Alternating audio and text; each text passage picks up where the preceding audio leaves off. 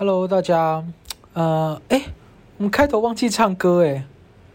好啦好啦，算了，反正最近也没也不也没有听什么新歌可以唱。就是如果你是七年级、八年级的同学啊，就是你应该有发现，就是近期好像都没有什么新的歌手，就是我们的那个黄金岁月时期已经过去了，最近就是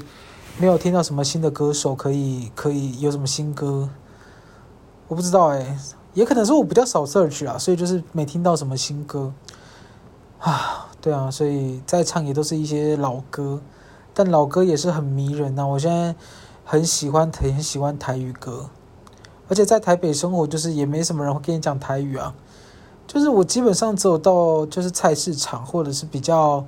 老一辈的眷村，眷村吗？就是现在很多阿公阿嬷也都讲中文呢，而且讲的也比我好。所以台语就真的很少用到，我以前都是回高雄才讲台语，但现在就也是比较少用到了。最近就是跟大家分享一下近期的状况，就是我呢，呃，在上上礼拜的身体开了一个小刀。对，其实身就是其实我从去年，我记得我好像有某一两集有讲过，就是我其实需要开一个刀，就身体有一些状况。然后我的刀分成小刀跟大刀哦，小刀是比较感觉上没什么问题，就是你只要开一下啊，两个礼拜再回去拆线，然后就等报告。就是身体上就背了，我的背有一颗算是小瘤吧，对，是一个瘤，不是不是小瘤，不是先生小瘤哦，是是就是。就是那个啊，疮字，诶，是疮吗？反正就瘤啦。然后就是，反正就是要把它开掉，然后去切片，看是良性还是恶性。然后，因为我现在其实就很担心，我就是一个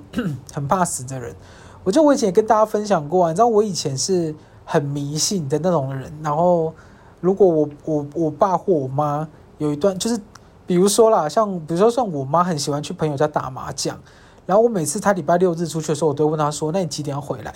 他就说可能可能六点吧，然后如果六点没有回来，然后我打电话又他又没有接的时候，我就很担心发生什么事。我就真的我你知道我以前的那种房间，就是我高雄的房间是一个人一间，然后呃我的那一间基本上有个对外窗，但是它就是也是那种比较偏老式的那种老式冷气上面的一个窗户，就也不大。然后我找我妈没有在准时间回来，我就会立刻就是跪在我床上，然后。把手就是 跪拜，然后祈求老天爷让我妈赶快回来。而且我那时候真的是一直觉得人可以活很久，我就一一直不断的去 牺牲牺牺牲命运，哎，牺牲生命。我就会说，老天爷希望你保佑我妈赶快回来。如果她赶快回来出现的话，我愿意少活一年。我以前就是一直许这种愿，你知道吗？我以前就一直觉得命运是无穷无尽的。然后我真的有，我真的许了一段时间，我就什么东西都用这个许，比如说我妈晚回来，我爸晚回来，我阿嬷晚回来，或是考试不及格，呃，明天要跟人告白，或是有一个什么，我跟你讲，以前我发现我我以前我以前上学的时候有一件超荒谬的事情，然后是上次不知道在分享什么，我有点忘记我以前 podcast 有没有讲过。但没关系，我再讲一次。反而就是我以前啊、在上学的时候，有一次我就是不小心。你们大家知道什么是圆规吗？就是你就是把笔插在上面，然后就可以画出一个圆的那个圆那个圆规。然后那个圆规它不是因为有一个针头，你要插在那个纸上。我跟大家讲，反正就是有一次呢，我把那个圆规的针头放反了，所以那个针头是由下往上插。然后我有一次在坐下来的时候，我就不小心把我的整块屁股插在那个针头里面哦，我光想到还是很痛。但是其实因为那个针头也没有到很长啦，它就是一小小颗，所以它就是有点从我的屁股插进去。然后因为我的屁股又是一个就是北泡泡，就是一大块白肥肉，所以其实基本上没有什么大碍。只是那个时候就是我自己就又很蠢，我就立刻把屁股拔开。然后就是反正就血流如注，然后那个时候我就真的以为我要死掉了，所以我又我又再用了老招，我又再度就是拜托老天爷让我活下去，然后我可以为了活下去再再少活两年之类的，所以我真的一度在想我，我我这辈子的命运可能很短，所以我有时候会想说啊，我如果今年就是不是今年啦，如果我这辈子就只活到三十岁或四十岁啊，三十岁过了，我现在三十三。如果我这辈子只活到四十岁，那一定是因为我小时候许了太多愿望，老天爷帮了我太多次，我就会这样想。但是就是我近期还是有的，就以后呃之后长比较大以后啦，你就会开始觉得天哪，性命好珍贵，你就再也不会再许这种愿了。可是，在许在开刀啊，或是就开小刀大刀的时候，你还是会有点紧张。然后加上，因为我现在在台北是一个人住啊，平常只有在有聚会才会跟朋友来往，你的我甚至也没有跟我家人讲。就其实我是个我其实压根是自己去开刀，我只有跟我的同事讲而已。然后一开始我原本也是想说小刀应该还好，可是你知道护士很喜欢危言耸听，然后护士就是跟我讲说。呃，这个你要小心啊，伤口会感染啊，叭叭叭叭叭叭一堆有的没的。所以当时在开刀的时候，我真的超紧张。但没关系，反正就是现在小刀已经结束了，然后呃线也拆完了，然后复原状况还不错。我现在就是在等它好一点的情况下，我就要呃开始就是去按摩。嘿，我真的我真的从开完刀，因为我的小伤口在背上，我真的很想按摩，然后。我又很怕按摩师推太大力把我伤口扒开，所以就是我已经忍了三四个三三个礼拜多没有按摩，我觉得我这背好硬，因为我我是一个就是平常本来就偏懒惰的人，然后一开在一段时间突然你又停止运动又停止按摩的情况下，我觉得我这背现在僵硬的跟石头一样。但所幸我觉得小刀目前还不错，然后是期待报告，希望报告不要太可怕，应该是还好啦。我我我我我跟我朋友讨论的之后，就是说，像我们这种，就是不能讲可怜人，就是感觉这辈子还在受苦的人，应该是会再活一段时间，就是要继续受苦受难了。嗯，然后其实我还有另外一个大刀，原本是预计十一月，但是因为那个大刀就真的是说，呃，那个伤口会真的会感染，就换药，如果不小心的话，所以会建议就是开完刀以后要。去医院住大概十到十五天，对，所以我还在想，就是看有没有什么时间点可以去抓去开这个刀，嗯，然后如果今年不行的话，应该就是明年。但我今年下半年给自己很多作业啊、功课、呃挑战，就是我希望可以把时间再拉回自己身上一点。其实有的时候拉回自己身上，我第一个遇到的问题就是我其实不知道可以做什么，就我大部分想做的事情都。要花钱，当然有不花钱的做法，比如说你你可以呃健身，你不要去，你不要买教练课，你就去公园里面运动，然后或者是打羽毛球，你就不要找教练练，你就自己跟别人打。但是因为我就是我现在想学这些东西，都是希望可以，比如说比如说我我希望我有一天可以自己去健身房，然后训练正确的动作，然后可以不用仰赖教练课，所以我会希望现在。可以学会正确的观念，然后羽毛球也是啊，我也是希望就是之后跟人家约打是那种，呃，就是至少至少规则懂，脚步正确，不要只是随便挥挥的那种感觉。所以我对我自己的期待就是希望可以就是稍微认真练一下，对，所以现在就会有些找教练啊干嘛的。然后我开始发现就是，呃，我自己其实就是有听我 Podcast 的人应该知道，其实我自己现在。就是有创一个工作室嘛，就是专门专门做呃广告跟网络影片，然后我也自己在一间媒体公司上班，就其实我是身兼两职，再加上我们前段时间也有介绍，就是我自己也跟同事做了一个蜡烛的品牌，然后偷偷先预告，我们在呃今年十一月会推出新产品，而且我们会开始比较密集的摆摊，因为有了些朋友有反映说。网络购买比较不知道味道，所以就希望可以让让大家有实体去闻的机会。但 whatever，反正就是在十一月会开始就是重新回归，好不好？那就是我就是在做了这么多工作，我发现一件事情就是，呃，有几个啦，就是我觉得大部分的人应该跟我一样，是真的白手起家。我的白手起家是真的白手起家，就是我家庭也不算非常富裕，而且我是单亲家庭，然后。我靠了，呃，我的大学跟研究所都是几乎都是靠奖学金，然后我也很认真参与社团啊。这好，虽然这好像在自我介绍，好丢脸哦。然后你，就是我记得突然想，让我想起来研究所推甄的时候，因为研究所推甄，因为我我当时大学要上研究所的时候，我就是我之前好像也讲过，就是因为我很不喜欢念书，就是我我可以念，但我不喜欢念，我觉得念书真的好。好烦，我思绪会一直跑掉。然后上次呃，不是上次啊，就我之前要推甄的时候，我就是想说，嗯，要是台北有一间大学可以让我不用念书，就不用考试，我只要去面试，然后展现自己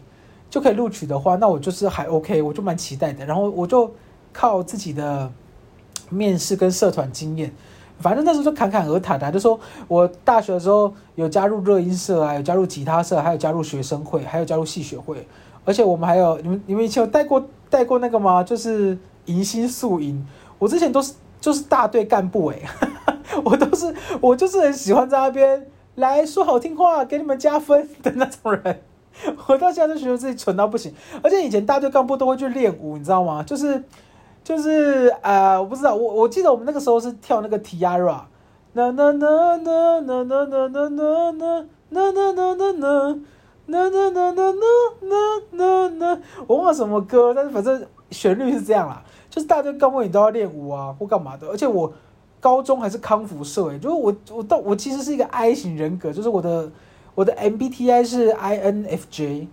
就是完全是 I 型人格，但是我加入的社团都是一些，就是我也不知道为什么。而且我们大学的时候就是康复社，我后来才知道康复社其实每个每呃每个地区的康复社有自己的一段舞蹈。就我们南部的康复社是呃有一首歌叫做《蓝雨的丁字裤》，就是你要你如果加入然后就要跟学员一起跳，然后就什么蓝雨的丁字裤好凉快好凉快之类的啦。但反正就是类似像这种东西，但就是。呃，反正我推甄的时候就是讲了很多我参与社团的经验啊，就就很很幸运的就录取了，而且是正取哦。我就因为这样子而上了研究所，干嘛？哎，我怎么讲到这个啊？但反正就是我刚刚是要聊什么来着呢？呃，开刀，开刀，开刀，还有什么啊？算了，我忘记我要聊什么了啊！我突然想到了另外一件事，就是反正。我因为我之前那个小伤口去包扎的时候，我真的觉得很气躁，就是呃，因为伤口，因为我的伤口在背上，然后那个时候那个护士就问我说：“呃，庄先生，你回家有人可以帮你换药吗？”然后因为我刚才也讲了，我其实就一个人住嘛，然后我又单身，然后我还在说不知道为什么就嘴硬跟他说有，有人会帮我换，然后就想说哦，是是是跟你一起住的家人吗？我说不是。他说：“哦，那是你女朋友了。”我说：“我单身。”他说：“呃，那是……”我就说：“有人会帮我换。”我就会不知道气逞强什么。然后我一回来就想说：“天哪，真的没有人会帮我换药。”而且我那时候第我第一天的时候还在逞强，我就想说：“换药有什么难的？而且我又不是胖到勾不到，就被被勾不到手，OK 好吗？我就自己换。然后你知道，我跟你讲，我跟大家讲。”我我换药这件事情，基本上你要擦药是没问题，就是你可以擦药，就是呃擦在你背上那个伤口，因为那你知道我的伤口其实是在背的正中间，就真的在正中间，所以擦药就是很勉强还可以，但是你要贴纱布真的很难，就是因为纱布这件事情，大家试想一下，纱布你放在伤口上，你是不是要拿胶带把它贴起来？但你在撕胶带的时候，纱布是不是就掉下来了？所以基本上就是。很难，而且我第一次还是还想说用那个用那个什么天女散花，就是以前有个游戏不是把卫生纸丢到天上啊，就它就会慢慢飘下来嘛。我就想说会不会我就是先把胶带粘在呃纱布上，然后把纱布往上抛，然后等它要掉下来的时候，立刻把它往墙壁压，砰一下，它就会立刻贴在我想要的伤口上。我跟大家讲。男子汉就是要付诸行动，我真的付诸行动，我就是我就是全部贴好，全部贴好哦。然后我整整撞了两次，我才跟大家讲，我就一直在想说，天哪，刚刚的我到底是什么白痴？就是基本上根本就贴，根本那个时机很难抓，就算你真的用背压住了，它也不一定压在伤口上。我就压了两次，然后导致背上的那个擦的药全部都搁在墙壁上。因为你就是没有压到那个纱布正确的位置，然后那个一伤口就直接撞上墙壁。我真的是花了发，我就当着，我就第一次觉得天哪，人真的不能单身，不然的话，你就是至少要有室友一起住，不然的话，你就是要有隔壁的邻居一起，就你一定要有人伴，在这种情况就很难。你知道那个时候我真的想说，以前呃，现在打工不是有个什么小鸡打工吗？我就想说，我到底要不要发小鸡打工的人，就一个一个小时，假设给他两百块，然后来帮来帮我擦药贴纱布啊！我真的是，我当时想了很多办法，但最后我还是我后来就想了一个，反正我后来用了一个方式，我就是我觉得这个方式比较合理，我就是把它呃一样是先。贴好纱布，就是在纱布上贴好胶带，然后把它放在床上，然后大概量了一下位置以后，直接就是躺在床上。我跟你讲，这种方法还不错，就试了两次，至少会成功一次。然后这种方法算是我自己换药勉强可以做得来了。其实我第二天就有请人帮我换了，但我还是很尴尬，因为我第二天请人帮我换药是我的一个同事，就是我觉得，因为我就是一个很怕麻烦别人的人，然后我开口请他帮我换药，我就已经尴尬到不行。然后就是哦，真的是，真的是第一次觉得单身很尴尬是这样子。然后我跟大家讲，我最气的还在后面哦，就是因为其实我们我原本是换了五天药以后，然后医生有帮我约个时间要去回诊，然后我以为是那一天是拆线，我要跟大家讲说，天哪，我要拆线了，五天我就要拆线了，就很开心到了到了那个医院，然后医生就跟我说，呃，今天不是拆线，今天只是看一下你伤口状况怎么样，然后好像还不错哦，所以就是下次在一个礼拜后你就可以来拆线了。然后我就后面的，我就挤败在后面，就反正我到了另外一间以后，护士就跟我说：“、呃，庄先生，你以后可以不用用这么这么大块的纱布诶。”然后我就说：“呃，因为我自己贴伤口会比较困难，然后我比较不知道那个伤口的大小，就想说贴大一点比较保险。”然后他就说：“诶，你真的不用贴那么大，你没有这么严重，而且你贴这么大，你看你皮肤太嫩了，所以会一直过敏。”我想说。很想很想生气，想说关他屁事。可是他又夸奖我皮肤很嫩，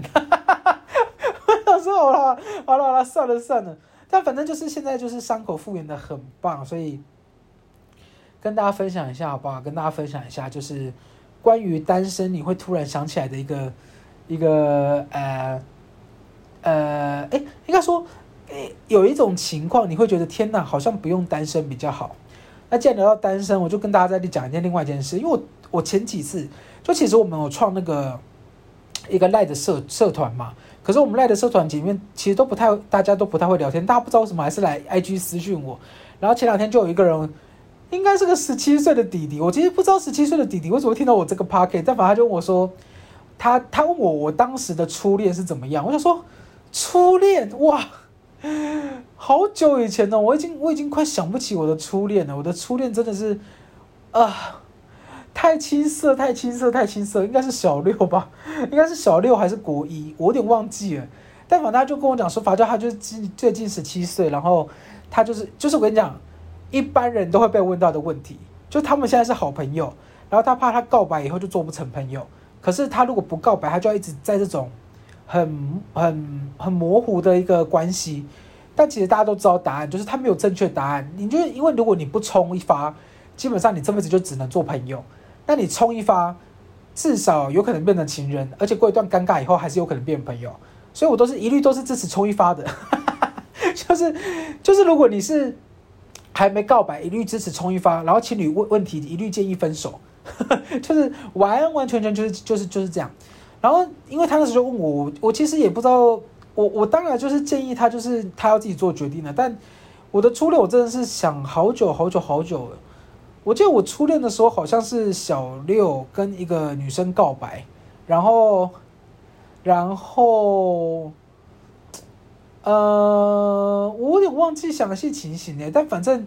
我们那个时候好像就是，因为他也没有正面回答我，他就只是点个头，然后我就想说，那我们应该在一起。可是我记得我们好像一个礼拜就分手了，对，就是，哇，我真的，我有点，真的，我真的忘记了，还记得那不算初恋啊。我我初恋是初恋有规定一定要几几多少时间以上才算才算初恋吗？因为我我真的我我我近期也是真真的单身太久，我记我单身应该有有几年啊？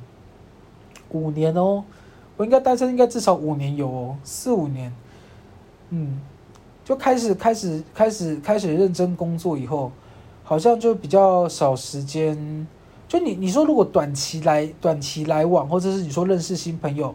都还是有啦。比如说短期来往个一个礼拜啊、两个月啊这种，但是真的稳定的关系好像真的没有。如果要扣掉刚刚讲的那些的话，应该有五五六年以上。对，所以我其实没有办法给给予什么恋爱建议，我才是需要恋爱建议的人，完完全全没办法给任何恋爱建议。但反正就是只要有情侣吵架，一律建议分手。就是我基本上觉得情侣吵架都是就是很难很难说要站在谁那边。对，尤其是如果情侣男生跟女生都是你朋友，或男生跟男生、女生跟女生都是你朋友，就讲什么都不对。你知道，像我跟我另外两个朋友，我们三个人算是从。诶，从我出社会第一份工作认识到现在，应该也有个八年、七八年以上。然后我们三个人对于彼此的那个感情，一律都是没意见。就是不管我们两个看对方怎么样，或是有什么感觉，只要他靠，只要对方快乐，就是只要我们三个人朋友之间任何一个人快乐，我们都 OK，我们不会给予任何的意见。就是诶，不是不会给意见，就是会给会参与讨论。但是做决定的不会是我们，就是只要你快乐，我们就都 OK。就是大家都是成年人了，自己要承担自己的选择。对，因为我也我也不喜欢就是随便给人家意见或干嘛，所以我通常会来找我聊天的，我基本上都是分析状况给他听，然后请他自己做决定。就是我不太，我我是自己是很怕，就说你给别人决定以后，好像会误了别人的一生，因为其实每个人他。自己做决定，他就要承担自己的选择。但很多人他就只是想要拉人、拉人下、拉人一起下下水，然后就是当如果事情爆发、事情错了，他就可以呃连你一起怪罪或是干嘛的。我其实不太喜欢这样，所以基本上我不太给予建议。诶，我不太给予方向啦。我就是只是分析客观理性的分析，因为我就我觉得我在我朋友中也是比较是那种就是聊天跟。呃，聊心事的类型啊，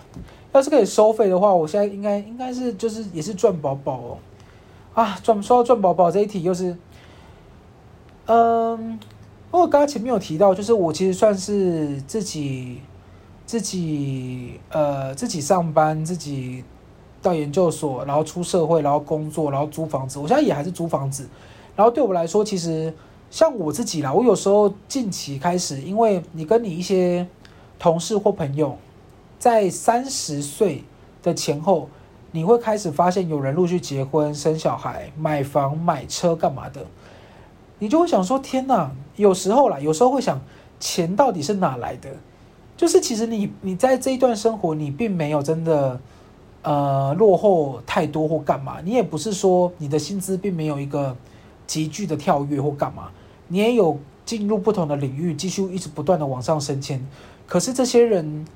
呃，也不能讲这些人，就是有些人的资源、呃资金或财产，是你完全在跟他同龄，是完全几乎赶不上的。当然，也不是说一定要变成别人或干嘛，只是说在这个这段时间，你在买房啊，或是你的生涯规划的时候，你会稍微有一点点焦虑。我觉得是正常的，因为你的人生。大部分啊，就是不会有人去关注失败的例子，所以大部分大家都是分享成功的例子。不管是网络上大家分享一些什么成功的做法啊，什么东西很好看啊，我跟你讲，其实像台湾呢，我自己觉得，其实台湾崇尚言论自由，但其实我自己觉得，我们讲话其实并没有那么自由啦。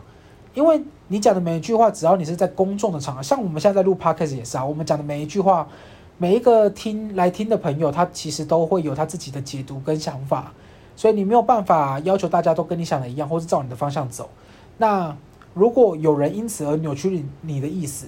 你也变成必须要跳出来解释或干嘛。但我自己觉得，其实